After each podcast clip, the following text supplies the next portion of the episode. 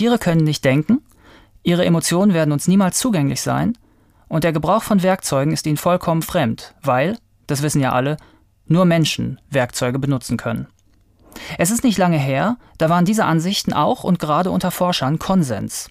Heute wissen wir, Tiere können denken, Tiere können fühlen, Tiere benutzen Werkzeuge und einige von ihnen haben vermutlich sogar ein Ich-Bewusstsein. Der Verhaltensforscher Norbert Sachser hat mit seinen Kollegen Niklas Kästner und Tobias Zimmermann jetzt ein Sammelband über diese Revolution des Tierbilds vorgelegt. Darin erläutern Spezialisten so unterschiedlicher Disziplinen wie Kunstwissenschaft und Philosophie, öffentliches Recht und Tierpathologie, was aus den vielen neuen Erkenntnissen über Tiere folgt oder zumindest folgen müsste. Mein Name ist Kai Spanke, ich kümmere mich in unserem Feuilleton um die neuen Sachbücher und begrüße nun Norbert Sachser im FAZ Bücherpodcast. Guten Tag, Herr Sachser. Hallo, Herr Spanke. Sie haben 25 Jahre lang das Zentrum für Verhaltensbiologie an der Uni Münster geleitet, wo Sie seit zwei Jahren als Seniorprofessor arbeiten. Und nun legen Sie ein Sammelband vor, der den Titel trägt Das unterschätzte Tier. Wann haben Sie im Laufe Ihres Studiums oder während Ihrer Berufsjahre Tiere unterschätzt? Wann ich die selber unterschätzt habe. Naja, man wird groß äh, mit dem, was die Wissenschaft über Tiere denkt. Da hört man ganz klassisch als einfacher Studierender Vorlesungen, auch von den Größen seines Faches. In meinem Fall war das damals Professor Immelmann, weltweit bekannt, einer der Heroes der Verhaltensforschung. Und da habe ich dann gehört, was ist der Stand der Dinge, was die Wissenschaft über Tiere denkt. Wenn ich überlege, was ich damals gehört habe, das war Ende der 70er Jahre, und vergleiche das mit dem, was ich in Vorlesungen dann 30 Jahre später gesagt habe, dann habe ich plötzlich gemerkt, dass ich zum Teil das völlige Gegenteil von dem vertrete, was ich damals gelernt habe. Ein Beispiel, es hieß damals, Tiere können nicht denken. Es hieß, über Emotionen von Tieren können wir keine wissenschaftlichen Aussagen machen. Es hieß auch, Tiere verhalten sich zum Wohle der Art, sind eher die besseren Menschen. Wenn wir heute sehen, was wir äh, über Tiere wissen, so hat sich das völlig verändert. Und dann kann man sagen, wir haben Tiere völlig unterschätzt und fehlinterpretiert in Bezug auf ihre kognitiven Leistungen, in Bezug auf ihre Emotionen, auch in Bezug darauf, dass sie eben nicht die besseren Menschen sind. Und so würde ich sagen, im Laufe dieses Wissenschaftsprozesses, an dem ich dann auch beteiligt war, hat sich ein völlig anderes Bild über Tiere ergeben.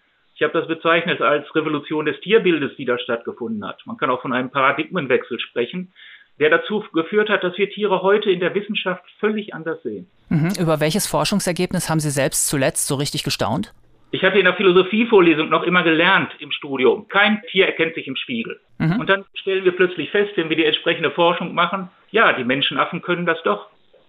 Und dann stellen wir fest, Elefanten können das. Und wir stellen fest, Delfine können das.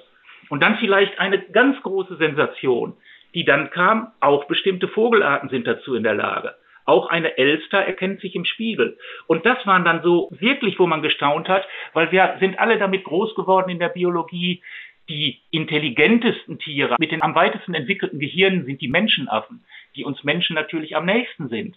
Und plötzlich sehen wir, auch die Rabenvögel sind zu denselben kognitiven Leistungen fähig wie die Menschenaffen. Und da müssen wir plötzlich lernen, dass die Evolution nicht in einem Strang zielgerichtet auf äh, den Menschen zugegangen ist, dass die Intelligenz immer mehr wurde, sondern dass wir parallele Evolutionen haben.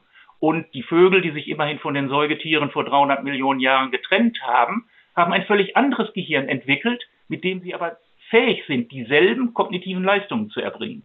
Das sind so Dinge, wo wir wirklich richtig gestaunt haben. Wie funktioniert eigentlich dieser Spiegeltest? Der Spiegeltest, der ist aus der Kinderpsychologie entwickelt worden. Stellen Sie sich vor, Sie haben ein Kind, ein Jahr alt, machen diesem Kind einen roten Punkt auf die Nase und halten einen Spiegel hin. Was macht das Kind dann? Das Kind erkennt sich im Alter von einem Jahr nicht im Spiegel, sondern fast in den Spiegel rein. Wenn Sie exakt denselben Test mit einem anderthalbjährigen Kind machen oder zweijährigen Kind, dann schaut das Kind in den Spiegel, fasst dann nicht in den Spiegel hinein, sondern fast auf den roten Punkt auf der Nase. Und genau diese Art von Untersuchungen kann man mit Tieren eben auch machen. Sie können mit Schimpansen hingehen und den Schimpansen im Gesicht einen Farbklecks machen, den sie so nicht sehen können. Und jetzt halten Sie einen Spiegel hin. Und wenn Sie das mit einem Schimpansen machen, dann sehen Sie, dass der Schimpanse eben nicht in den Spiegel fasst, sondern dass er sich an diesen roten Fleck fasst. Wenn Sie das Ganze aber zum Beispiel mit einem Rhesusaffen machen, die auch schon sehr weit entwickelt sind kognitiv, dann haben die keine Ahnung, was sie da sehen. Die fassen in den Spiegel, schauen hinter den Spiegel. Durch diese Art von Untersuchungen kann man dann feststellen, ob sich die Tiere tatsächlich im Spiegel erkennen oder nicht. Ist das dann ein Zeichen von Intelligenz, wenn die das können? Man kann immer fragen, die Tiere sind natürlich alle hervorgegangen durch das Wirken der natürlichen Selektion im Laufe der Evolution und sie sind damit an ihre Lebensräume, die physikalischen, aber auch die sozialen Lebensbedingungen angepasst. Deswegen ist das eine nicht besser, das andere ist nicht schlechter. Aber eine interessante Frage ist natürlich, wir haben uns ja als Menschen lange Jahre als die Krone der Schöpfung definiert, als höher stehend über den Tieren. Und wir haben das ja an bestimmten Merkmalen festgemacht. Und dann kann man fragen, diese Merkmale, an denen wir das festgemacht haben, seit Aristoteles hätte gesagt, äh, der Mensch denkt, das Tier nicht, also das geht ja bis dahin zurück, dann kann man entsprechende Untersuchungen machen und kommt dann zu der Aussage, dass wir die Tiere, sind wieder bei dem, was Sie zum Anfang gesagt haben, offenbar in vielen Dingen unterschätzt haben. Dass der Abstand zwischen Mensch und einigen Tieren offensichtlich gar nicht so groß ist, wie wir immer gedacht haben. Der Tiermediziner und Ethiker Jörg Louis nennt seinen Beitrag im Untertitel Die industrielle Tierhaltung als Nebenwirkung einer wissenschaftlichen Fehleinschätzung. Das ist auch schon eine Kernthese seines Artikels und darin steckt zugleich eine Aufforderung an die Wissenschaft. Worauf will Louis hinaus? Jörg Louis ist Tiermediziner und Tierethiker, hat einen wunderbaren Artikel für unseren Sammelband da geschrieben, den er tatsächlich die industrielle Tierhaltung als Nebenwirkung einer wissenschaftlichen Fehleinschätzung genannt hat. Und ich glaube, dass er da eine sehr plausible Erklärung gibt für eine Entwicklung, die viele in unserer Gesellschaft moralisch ja gar nicht für richtig halten. Nämlich er sagt, wir haben Intensivtierhaltung in Deutschland. Wie ist es eigentlich dazu gekommen? Und seine These ist, es gab eine Novellierung der Fassung des Tierschutzgesetzes 1971, 1972. Und die hat im Grunde die Intensivhaltung von Tieren, die Massentierhaltung legalisiert. Interessant ist, dass zu dem Zeitpunkt das tatsächlich auf dem Stand der Wissenschaft erfolgte. Wenn man 1971, 72 gefragt hätte, was sagt denn die Wissenschaft über das Denken, Fühlen und Verhalten der Tiere, vor allem über das, das, das Fühlen der Tiere, da hätte man gesagt, okay, in Deutschland und im deutschsprachigen Raum wurde über das Thema überhaupt nicht geforscht. Die Leute wie Nobelpreisträger Konrad Lorenz, Niklas Tinbergen, Karl von Frisch, die die Verhaltensforschung aufgebaut haben, hatten auf ihrer Agenda nicht das Thema Emotionen der Tiere. Da stand in den Lehrbüchern nichts zu drin. Die haben eher die Instinkte der Tiere untersucht. Aber es gab Aussagen von einer anderen Forschungsrichtung, nämlich den Behavioristen in den USA. Und die haben sehr klar aus heutiger Sicht, nicht mehr haltbar, gesagt, Tiere haben keine Emotionen oder wir können keine Aussagen darüber machen. Und damals kann man tatsächlich sagen, auf der Grundlage des damaligen Wissens ist die Neufassung des Tierschutzgesetzes erfolgt und hat da die Massentierhaltung legalisiert. Spannend ist nun, was Jörg Louis sagt. Er sagt, aber eigentlich, wir wollen ja alle eine Gesellschaft haben, in der Entscheidungen, politische Entscheidungen wissensbasiert getroffen werden. Auf der Grundlage des Wissens der Wissenschaft. Und deshalb muss man heute sagen, damals ist diese Neufassung des Tierschutzgesetzes auf einer aus heutigen Sicht falschen wissenschaftlichen Basis getroffen worden. Und wenn wir heute hingehen und das zugrunde legen, was wir heute über Tiere wissen, dann müssen wir auch zu einer anderen Gesetzgebung kommen, die dann eine Massentierhaltung, wie wir sie im Moment haben, nicht mehr legalisieren würde. Mhm. Vielleicht kann man hier ein paar Zahlen nennen. Allein in Deutschland fallen jährlich knapp vier Millionen Tiere der Jagd zum Opfer. In unseren Schlachthäusern sind 2019 620 Millionen Hühner, 55 Millionen Schweine und 3 Millionen Rinder getötet worden. Wenn wir jetzt die neuen Forschungserkenntnisse zugrunde legen, wo genau müsste das Tierschutzgesetz noch modifiziert werden, abgesehen von der Massentierhaltung? Wichtig in dem Buch ist, das kein Manifest gegen die Massentierhaltung, mhm. sondern was wir hier versucht haben, was wir glauben, wenn ich sage wir, dann bin ich das, aber auch meine beiden Mitherausgeber, Dr. Niklas Kästner und Dr. Tobias Zimmermann. Was wir meinen ist, dass in unserer Gesellschaft wir eine ganz andere Diskussion über den Umgang mit Tieren brauchen und wir auch dazu Veränderungen in unserer Gesellschaft kommen müssen. Und wenn wir sagen Tieren, dann meinen wir das in dieser äh, Gesamtheit. Wir haben 16 Millionen Katzen, wir haben 11 Millionen Hunde in unserer Gesellschaft, wir haben wie Sie eben schon richtig gesagt haben, etwa 700 Millionen Vögel und Säugetiere, die in den Schlachthäusern sterben. Wir haben vier Millionen Tiere, die der Jagd zum Opfer fallen. Wir haben drei Millionen Versuchstiere jedes Jahr. Wir haben aber auch Tiere, die natürlich gar nicht gezählt werden können, indem wir Lebensräume beschränken, einengen. Das sind die Wildtiere, die ja auch leiden und sterben. Und vor dem ganzen Hintergrund muss sich unsere Gesellschaft fragen, wie wollen wir mit Tieren umgehen? Und uns ist wichtig, dass diese Frage, da geben wir auch noch keine Antworten in allen Fällen drauf. Aber unser klares Bekenntnis ist ein Bekenntnis zur Wissenschaft, dass wir sagen, diese Diskussion muss auf der Grundlage des aktuellen Wissens aus den Wissenschaften erfolgen und zum Beispiel nicht emotional aus dem Bauch raus. Und deswegen haben wir für dieses Buch eben auch eine Juristin wie Anne Peters, Max-Planck-Direktorin, mit ins Boot genommen, die sich klar dafür ausspricht, wir brauchen ein globales Tierrecht und nicht nur ein nationales Tierrecht. Wir haben Jörg Louis, den wir gerade diskutiert haben, mit reingenommen, der sich mit der äh, Massentierhaltung beschäftigt hat. Wir haben Achim Gruber mit einem Beitrag dabei, einer Experte dafür, was für einem Leiden unsere Haustiere, auch die Katzen und Hunde ausgesetzt sind in unserer Gesellschaft. Ein Thema, das oft übersehen wird, weil wir ja alle davon ausgehen, dass ja alle für die Haustiere das Beste wollen. Wenn Sie aber Tierärzte fragen, dann sehen Sie, einem Großteil unserer Hunde und Katzen geht es nicht gut. Wir haben Zuchtexzesse. Wir haben bestimmte Hunderassen. Wenn es zu heiß wird, können die an Hitzschlag sterben. Das heißt, wir haben unterschiedlichste Experten genommen, auch aus dem Journalismus, dass wir einmal geschaut haben, wie hat sich das Bild vom Tier in der populären Kultur verändert? Wo sind da noch Defizite? Was könnte sich ändern? Wir haben eine Archäologin gebeten, einmal drauf zu schauen in der Steinzeit. Wie war da das Bild, das Verhältnis von Menschen zu Tieren? Wie hat sich das verändert, als es dann zur Domestikation kam und die Menschen sesshaft wurden? Und wie steht das in Beziehung zu dem, wie wir heute mit Tieren umgehen? Das heißt, es ist uns wichtig, aus diesen unterschiedlichsten Blickrichtungen da drauf zu gucken, den Stand der Wissenschaft zu dokumentieren und damit hoffentlich diese Diskussion in der Gesellschaft zu initiieren, wie wollen wir mit Tieren umgehen dass wir etwas verändern wollen. Ich glaube, da geht die Gesamtbevölkerung mit. Da ist eine Mehrheit für da. Aber wir brauchen jetzt eine Diskussion, auch natürlich in einem demokratischen Prozess, basierend auf dem, was die Wissenschaft sagt. Und dann müssen wir sehen, wo geht es hin. Was ich Ihnen nicht sagen kann, ist, an welcher Stelle welcher Paragraph im Tierschutzgesetz verändert werden muss. Da müssen wir jetzt eine Juristin mit an Bord nehmen oder einen Juristen. Mhm. Die wissen das. Vielleicht arbeiten wir ein paar Punkte, die Sie gerade genannt haben, mal nacheinander ab. Starten wir mal mit den Emotionen. Jeder Hundebesitzer würde ja sagen, mein Hund hat Emotionen und ich weiß auch, wie die aussehen. Und Katzenbesitzer würden das im Zweifel auch tun. Sie schreiben, zwischen Mensch und Tier bestehe vor allem im Bereich der Emotionen eine große Nähe.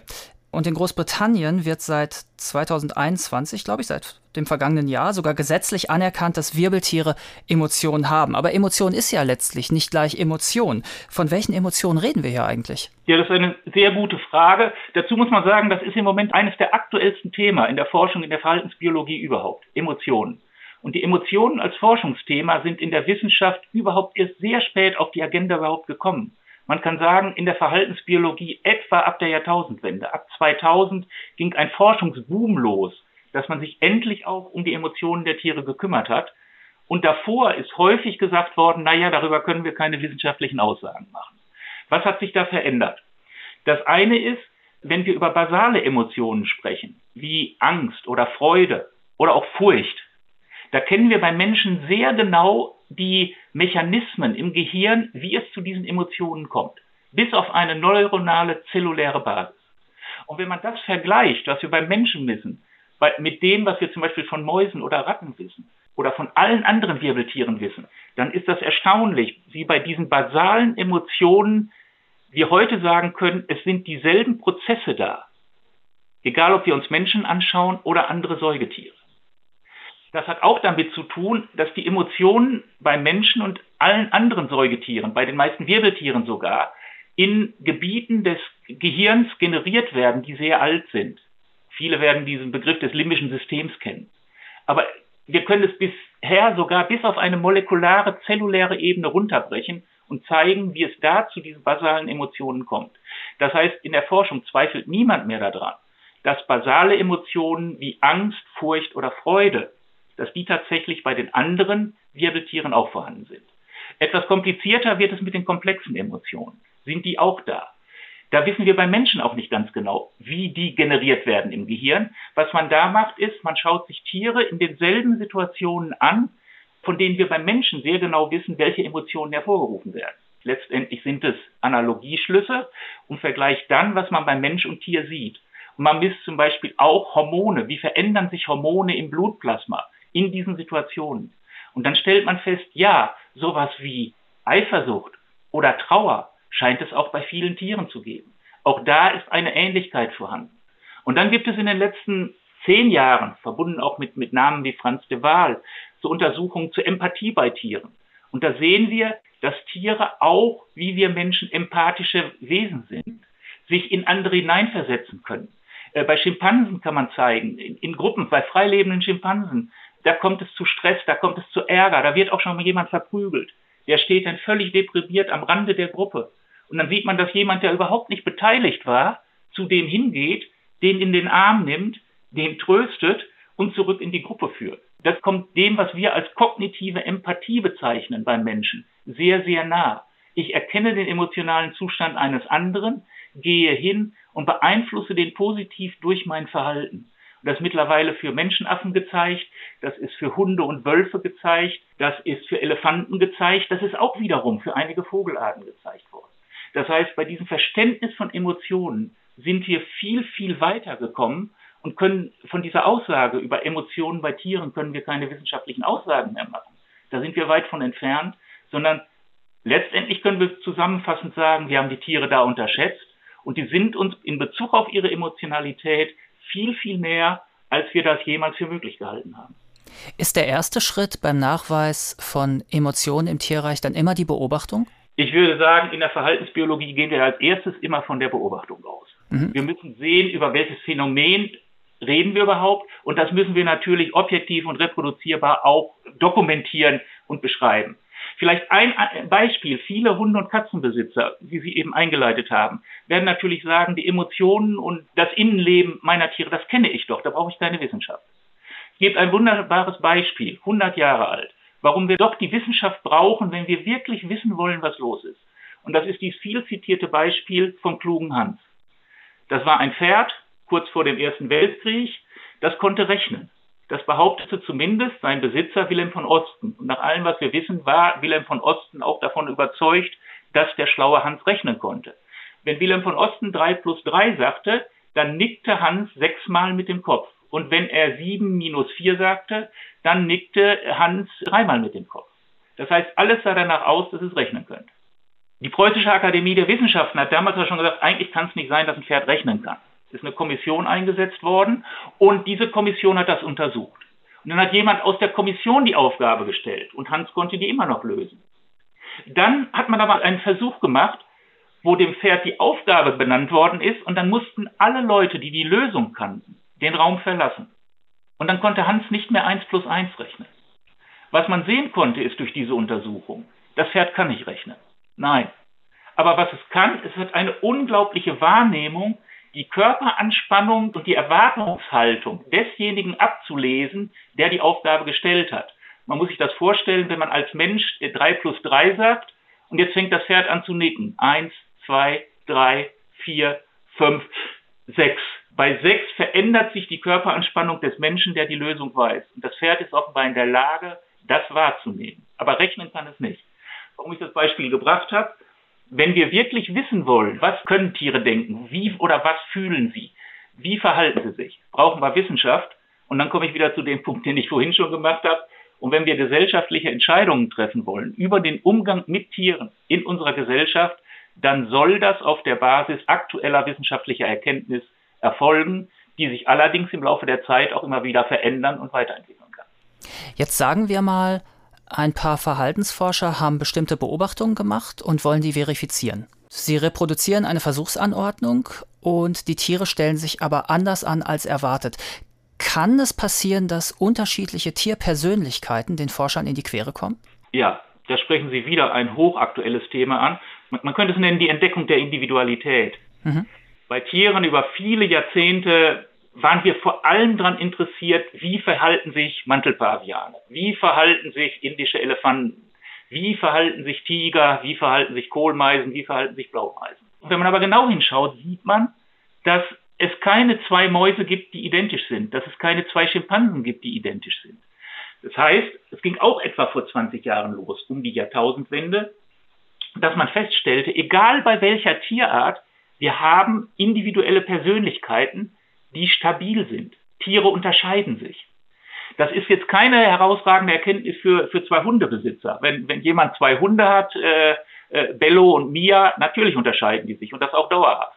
Und es ist auch nicht so erstaunlich, wenn man an Schimpansen denkt. Aber es sind so Untersuchungen gemacht worden, beispielsweise mit Kohlmeisen. Sie fangen Kohlmeisen aus der freien Natur, bringen sie in ein großes Gehege und schauen, wie schnell die einzelnen Tiere dieses große Gehege explorieren. Man kann auch fragen, wie neugierig sie sind. Und dann können Sie eine Reihenfolge, sagen wir mal, von den 20 Vögeln machen. Das war der neugierigste und das war der zurückhaltendste. Und jetzt lassen Sie alle wieder frei und fangen die nach einem halben Jahr wieder ein oder machen die Untersuchung nochmal mit denen, die Sie wieder fangen können. Und die testen Sie wieder mit einem neuen Raum, wo etwas Neues exploriert werden soll. Und was Sie dann sehen, ist, dass der, der vom halben Jahr der mutigste war, ist wieder der mutigste und dass der, der der zurückhaltendste war, wieder der zurückhaltendste ist und der etwa in der Mitte lag, wieder in der Mitte liegt. Das heißt, wir haben dauerhaft stabile Individualitäten, Animal Personalities werden die in der Literatur auch genannt, Tierpersönlichkeiten. Und das ist mittlerweile auch für Stichlinge gezeigt, das ist für Spinnen, das ist für für Kohlmeisen gezeigt, das ist für, für ich, ich würde schätzen, weit über 100 Arten gezeigt worden. Auch für Blattkäfer zum Beispiel kann das gezeigt werden. Das heißt, es gibt mittlerweile etwa 9000 wissenschaftliche Arbeiten zu diesem Thema Animal Personality. Und eins der aktuellsten Themen auch der Verhaltensbiologie ist momentan zu verstehen, wie entwickeln sich diese Persönlichkeiten und was sind die Konsequenzen davon, dass es diese äh, unterschiedlichen Persönlichkeiten gibt. Das heißt aber auch zurück zu Ihrer Frage, wenn unterschiedliche Personen unterschiedliche Dinge nachmachen und kommen nicht zu denselben Ergebnissen, dann wäre eine Erklärungsmöglichkeit, dass sie mit unterschiedlichen, mit anderen Tierpersönlichkeiten gearbeitet haben. Mhm. Und wie entsteht so eine Tierpersönlichkeit? Eine Tierpersönlichkeit muss man sich nicht anders als beim Menschen auch. Deswegen ist auch einer meiner Lieblingssätze, es steckt sehr viel mehr äh, Mensch im Tier, als wir uns jemals haben vorstellen können. Auch hier können wir zeigen, dass das eine Interaktion von genetischer Veranlagung, mit der natürlich jedes Lebewesen auf die Welt kommt, und dann den Umwelteinflüssen kommt. Und spannend ist, dass das ein Prozess ist, der offenbar ein ganzes Leben anhält. Das heißt, wenn wir es bei Säugetieren nehmen, schon im Mutterleib, die Erfahrungen, die die trächtigen Weibchen machen bei den Tieren, beeinflussen die Gehirnentwicklung der Embryonen. Und aus der genetischen Veranlagung zusammen mit diesen Einflüssen während der Trächtigkeit entsteht ein Gehirn, das bestimmte Persönlichkeiten macht. Konkretes Beispiel dafür, wenn Sie ein Meerschweinchen nehmen, das trächtig ist und es lebt in einer Umwelt, die völlig stabil ist, dann haben Sie nachher Nachkommen, die verhalten sich in Anführungsstrichen typisch männlich, typisch weiblich, wie Sie es in jedem Lehrbuch lesen können. Wenn Sie aber Mütter haben, die während der Trächtigkeit in einer Umwelt leben, die durch soziale Instabilität gekennzeichnet ist, wo immer mal wieder neue Tiere dazukommen und andere weggehen, dann sehen Sie plötzlich, dass Sie bei derselben genetischen Veranlagung Töchter haben, die sich männtypisch verhalten. Das heißt, es kommt zu einer Maskulinisierung des Verhaltens und man kann zeigen, dass das über die Instabilität der Umwelt liegt, in der die weiblichen Tiere leben. Das führt zu hormonellen Veränderungen bei diesen Müttern. Diese Hormone gehen durch die Plazenta in den Blutkreislauf der sich entwickelnden Embryonen und führen da zu einer bestimmten Gehirnentwicklung, die diese Maskulinisierung im späteren Leben macht. Das hört dann aber mit der Geburt nicht auf. Nach der Be Geburt ist ganz entscheidend bei vielen Tierarten, wie sieht die Mutter-Kind-Bindung aus. Wir wissen aus Untersuchungen an Rhesusaffen, wenn zum Beispiel keine äh, Kontakte zu Artgenossen nach der Geburt da sind, kommt es zu schwersten Verhaltensstörungen. Tiere sind nicht in der Lage, auf ihre, Grund ihrer Instinkte allein zu überleben, sondern sie müssen auch, wie wir Menschen, sozialisiert werden. Aber auch nach dieser frühen Phase gehört diese Entwicklung noch nicht auf. Eine der letzten Erkenntnisse, auch an denen wir selbst sehr stark beteiligt waren, ist, wenn man so nennen will, die Entdeckung der Adoleszenz. Wir haben festgestellt, dass auch bei Tieren, auch wie bei Menschen, das sind oft sehr parallele Entwicklungen, die da in der Wissenschaft bei Tieruntersuchung und äh, Untersuchungen am Menschen stattfinden, dass auch die Adoleszenz ein ganz entscheidender Lebensabschnitt ist, in dem zum Beispiel die sozialen Erfahrungen ganz prägend und ganz entscheidend für den weiteren individuellen Charakter der Tiere sind. Bei Meerschweinchen wiederum könnten sich, neben einem Beispiel, was auch aus unserer eigenen Forschung kam, können Sie zeigen, ob ein Meerschweinchen später hochaggressiv ist und sich mit keinem fremden äh, Meerschweinchen mehr arrangieren kann, oder ob es völlig friedlich ist und mit jedem Fremden noch klarkommt, hat nichts mit der Genetik der Tiere zu tun, sondern mit den sozialen Erfahrungen während der Pubertät, während der Adoleszenz. Und wenn in dieser Phase die heranwachsenden Männchen in Interaktionen mit dominanten älteren Artgenossen verwickelt waren, dann lernen sie soziale Regeln. Und die können sie nur in dieser Adoleszenzphase lernen. Wenn Sie die gelernt haben, sind Sie ein Leben lang, können Sie sich mit fremden Artgenossen arrangieren. Wenn Sie in der Phase aber allein aufwachsen, dann haben Sie nicht die Interaktion mit den dominanten älteren Männchen. Oder wenn Sie nur mit einem Weibchen aufwachsen, dann haben Sie auch diese Interaktion nicht. Dann entwickeln sich später instinktive Muster. Das heißt, sobald die jemanden Fremdes sehen, greifen die an. Zusammengefasst, auch in dieser Adoleszenzphase kommt es nochmal zur Ausprägung der Persönlichkeit. Ist dieses Tier später aggressiv? Ist es nicht aggressiv? Das heißt, insgesamt haben wir während der gesamten Entwicklung von der Befruchtung der Eizelle letztendlich bis zum Tod immer wieder eine Interaktion zwischen genetischer Veranlagung und Umwelteinflüssen, die die Persönlichkeit der Tiere prägt und letztendlich dazu führt, dass keine zwei Tiere identisch sind selbst wenn sie dasselbe Genom haben und selbst wenn sie in derselben Umwelt gelebt haben. Sie haben ja sehr, sehr ausgiebig mit Meerschweinchen gearbeitet und äh, diese Tiere gelten ja als nicht besonders helle. Müsste man das korrigieren, diese Meinung? Ja, ich glaube, über, über unsere Forschung gelten die mittlerweile schon als etwas heller. Und das, äh, es, es hat ja viele Fernsehfilme darüber gegeben. Es ist sehr viel in den Medien darüber berichtet worden, äh, Meerschweinchen haben eine hohe soziale Intelligenz. Man darf sie auf keinen Fall alleine halten. Das ist in die Medien, glaube ich, hineingegangen und das Bild vom Meerschweinchen hat sich mittlerweile verändert. Mhm. Vielleicht bleiben wir einmal bei den, bei den Haustieren. In unseren Haushalten leben ja schätzungsweise 34 Millionen Tiere, sehr viele Hunde und Katzen. Und die werden, Sie hatten gerade schon darauf hingewiesen, und der Tierpathologe Achim Gruber schreibt das auch in seinem Beitrag, häufig so gezüchtet, es gibt 368 Hunderassen, dass Krankheiten die Folge sind.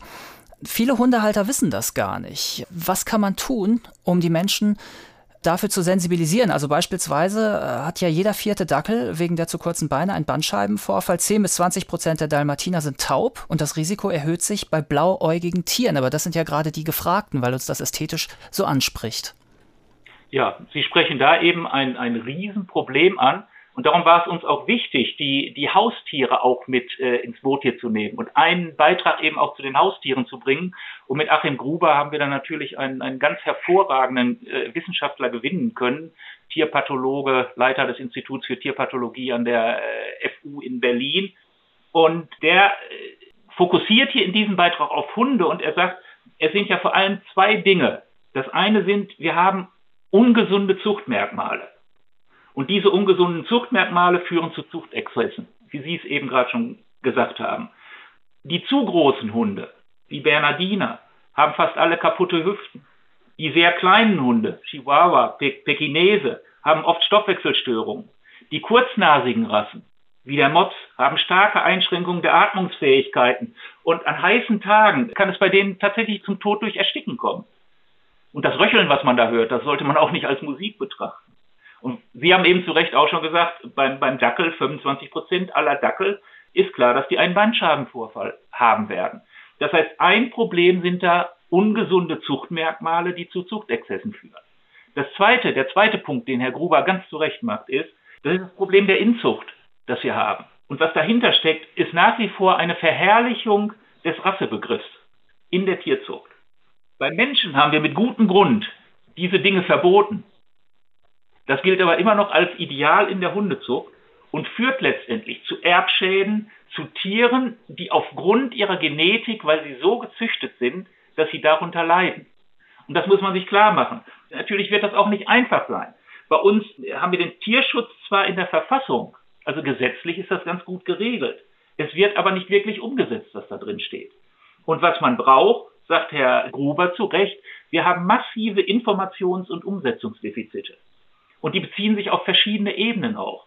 Das muss auf der Ebene der Züchter erfolgen. Die Züchter sollten verpflichtet sein, über die Hunde besser zu informieren. Welche Erbkrankheiten haben die? Aber auch welchen Charakter hat der Hund? Wie sollte man mit dem umgehen? Was ist eine tiergerechte Haltung? Die Käufer müssen besser informiert sein. Und letztendlich sieht Herr Gruber auch die Veterinärbehörden in der Pflicht, da zu schauen, was läuft da schief. Wir müssen noch über ein Urteil sprechen aus dem Jahr 2016. Es wurde in Argentinien gesprochen. Und da ging es um eine Schimpansin, die nach dem Tod zweier Käfigkameraden alleine in so einer Art ja, Betongrube hauste. Und eine Richterin befand, Tiere dürften nicht als Sache klassifiziert werden, da sie fühlende Wesen seien. Und außerdem stellte diese Richterin fest, Primaten seien nicht menschliche Rechtspersonen. Und so wurde diese Schimpansin letztlich in eine Auffangstation äh, nach Brasilien gebracht. Leuchtet es Ihnen ein, Tieren Rechte zuzusprechen? Ja, Sie beziehen sich da auf den Artikel von Anne Peters, sehr, sehr wichtig. Anne Peters ist eine sehr hochrangige Juristin, Max-Planck-Direktorin am Max-Planck-Institut für Völkerrecht in Heidelberg. Und was Frau Peters völlig zu Recht sagt, ist, wenn wir über das Tierwohl reden, dann ist das nicht international geregelt. Jedes Land macht eigentlich national, was es will und das ist nicht gut so, sondern wir brauchten eigentlich ein internationales Recht. Wenn wir uns sehen, wie sieht das denn im Moment aus rechtlich? Etwa die Hälfte aller Länder auf unserer Erde regeln national Tierschutzangelegenheiten. Da gibt es eine Tierschutzgesetzgebung, in der anderen Hälfte gibt es das nicht. Dann gibt es einige Staaten, die haben eine Klausel zum Tierschutz in der Verfassung. Das sind neun Staaten, darunter die Schweiz, aber auch Deutschland, aber auch Indien oder Ägypten beispielsweise. Und dann sieht man einen Trend bei der Rechtsprechung. Vor Jahrzehnten waren die Tiere ganz klar eine Sache.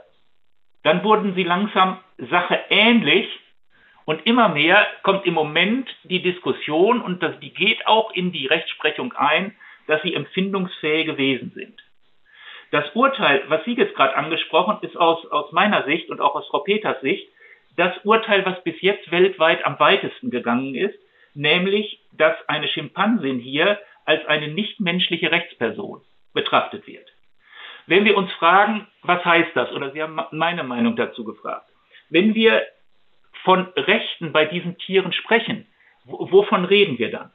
Wir reden ja nicht äh, davon, dass diese Tiere plötzlich Religionsfreiheit bekommen sollen, sondern wir reden darüber eigentlich über drei Sachen, dass sie ein Recht auf Leben haben, dass sie ein Recht darauf haben, nicht gefoltert zu werden und dass sie ein Recht auf Bewegungsfreiheit haben. Und um diesen letzten Punkt, Recht auf Bewegungsfreiheit, darum ging es eigentlich, indem diese argentinische Richterin der Schimpansin zugestanden hat, dass sie eine nichtmenschliche Rechtsperson ist, hat sie gesagt, dann ist dieses Recht auf Bewegungsfreiheit in einer Einzelhaltung so stark eingeschränkt, dass wir das nicht dulden können und deshalb das Urteil gefällt hat, dass sie in eine, glaube, wie Sie richtig sagten, in eine Rehabilitationsstation äh, in Brasilien gebracht werden sollte. Das ist im Moment aber auch das weitestgehende Urteil, was wir weltweit in dieser Richtung haben. Ich bin kein, kein Jurist. Wenn ich nur aus meiner Kenntnis als Verhaltensbiologe schaue, würde ich auch sagen, ja, Schimpansen sollten sicherlich nicht alleine gehalten werden. Ich hätte auch biologische Argumente dafür gehabt, äh, dass man das Urteil so fällen sollte. Für die Rechtsprechung war es aber völliges Neuland diese Schimpansen als nichtmenschliche Rechtsperson anzusehen und zu definieren. Wir bleiben mal beim Tierrecht und beim Tierschutz. Tierschutz und Tierrechtsbewegungen sehen sich immer wieder ja mit dem Vorwurf konfrontiert, sie würden anderen Kulturen ihre vermeintlich universelle Norm aufzwingen. Sollte man das als Hintergrund zum Beispiel bei religiösen Schlachtungen oder kulturellen Traditionen Ausnahmen machen und das Tierleid hinten anstellen? Der, der Punkt wieder, der hier auch wichtig ist, ich glaube, es geht gar nicht so sehr darum, was ich als, wie meine Meinung als Verhaltensbiologe persönlich dazu ist, sondern was wir brauchen, sind hier tatsächlich diese demokratischen Diskurse zu diesem Thema, mhm. wo man wieder sagen muss, was sagt die Wissenschaft, was für Auswirkungen hat das auf die Tiere, was für Leiden erzeugt das, was für Schmerzen erzeugt das Und da muss in einem demokratischen Diskurs ermittelt werden. Wollen wir das den Tieren zumuten? Wollen wir das den Tieren nicht zumuten? Was schätzen wir als Gesellschaft höher ein? Und man muss sich da natürlich auch klar machen, dass sich Dinge und Sichtweisen natürlich auch verändern. Wir hatten Zeiten, da war es völlig normal, Sklaven zu halten. Das hat sich verändert und das würden wir heute in keiner Rechtsprechung mehr finden, dass das etwas ist, mit dem wir leben können. Das heißt, über Erkenntnisse und über die, die Fortentwicklung von Gesellschaften verändern sich auch Sichtweisen. Und da brauchen wir immer den demokratischen Diskurs auf der Grundlage der Wissenschaft, wo die Gesellschaft dann demokratisch entscheidet, was wollen wir da, was wollen wir da nicht. Das übrigens, um das nochmal zu sagen, dazu ist ein eigener Beitrag auch von Michael Quante, ein hervorragender Philosoph, der da sich einmal genauer diesen Diskurs angeschaut hat. Wie muss die Gesellschaft jetzt interagieren mit der Wissenschaft? Um zu Lösungen zu kommen, um in diesen Diskurs überhaupt einsteigen zu können. Denn es ist ja nicht trivial. Die Wissenschaft liefert Erkenntnisse, aber die sagt uns ja noch nicht, was wir als Gesellschaft tun sollen. Sondern dieser Prozess muss auch organisiert werden und das ist ein beidseitiger Prozess, wo die Gesellschaft Fragen an die Wissenschaft hat, die Wissenschaft Antworten an die Gesellschaft gibt, aber dann ist es ein wechselseitiger Prozess, der da erfolgen muss und der ist zum Teil auch anstrengend. Letzte Frage. In welchen Bereichen erwarten Sie neue Erkenntnisse der Verhaltensforschung in den kommenden Jahren? Ich erwarte in einer ganzen Reihe von Bereichen. Das eine ist, wenn wir über Kognition und Emotion bei Tieren forschen, da wissen wir sehr viel mittlerweile über die Säugetiere, zum Teil auch über die Vögel noch. Wo wir gar nicht so viel darüber wissen, sind die Nichtwirbeltiere. Und unser Tierschutzgesetz klammert ja zum Beispiel Tintenfische aus. Aber nach allen Forschungsdaten, die da sind, könnte man denen auch nicht mehr eine hohe Kognition oder Emotionen absprechen. Oder was ist mit einem Hummer? Der fällt nicht unter das Tierschutzgesetz, weil das eben kein, kein Wirbeltier ist. Aber generell der Punkt, wir wissen nicht viel über Emotionen bei Nicht-Wirbeltieren. Und wir wissen auch relativ wenig davon. Und das brauchen wir natürlich, weil wenn wir entscheiden wollen, wie, wie wir mit Tieren umgehen, müssen wir auch wissen, wie viel Empfindsamkeit diese Tiere haben. Das ist ein großer Bereich in der Verhaltensbiologie. Das andere ist auch etwas, was wir angesprochen haben. Eins der ganz großen Themen ist tatsächlich die Individualisierung um das Individuum. Zu verstehen, wie kommt es zu individuellen Eigenschaften? Und das ist auch wichtig, auch von, von praktischen Nutzen für unterschiedliche Bereiche. Ein Tierschutz zum Beispiel wenn Tiere völlig unterschiedliche Persönlichkeiten haben, haben sie auch unterschiedliche Ansprüche an eine tiergerechte Haltung. Oder selbst beim Naturschutz lernen wir, dass Tiere, wenn wir zum Beispiel von bedrohten Arten, die auswildern, Tiere mit einer bestimmten Persönlichkeit viel höhere Chancen haben, dann im natürlichen Habitat zu überleben, als Tiere mit einer anderen Persönlichkeit. Das heißt, diese Individualität bei den Tieren müssen wir ganz anders einbeziehen. Ein dritter Punkt ist noch, ich glaube auch, dass wir sehr viel neue Erkenntnisse gewinnen werden darüber, über dieses Zusammenspiel von genetischer Veranlagung und Erfahrungen während unterschiedlicher Zeitpunkte in der Verhaltensentwicklung. Auch da stehen wir erst ganz am Anfang. Und um zu verstehen, warum ein Tier so ist, wie es ist, brauchen wir Forschung in all diesen Bereichen. Das unterschätzte Tier, was wir heute über Tiere wissen, und den Umgang mit ihnen besser machen müssen, ist im Rowold Taschenbuchverlag erschienen und kostet 14 Euro. Vielen Dank, Norbert Sachser. Ja, ich bedanke mich für das Gespräch. Weiterführende Hinweise finden Sie in den Show Notes und auf unserer Seite faz.net slash Bücher-Podcast, Bücher mit UE. Falls Sie Fragen oder Anmerkungen haben, können Sie mir gerne schreiben. Die E-Mail-Adresse lautet bücher-podcast.faz.de, Bücher mit UE. Sie können unseren Podcast auch abonnieren und ihm ein Sternchen verpassen. Vielen Dank fürs Zuhören und bis zum nächsten Mal.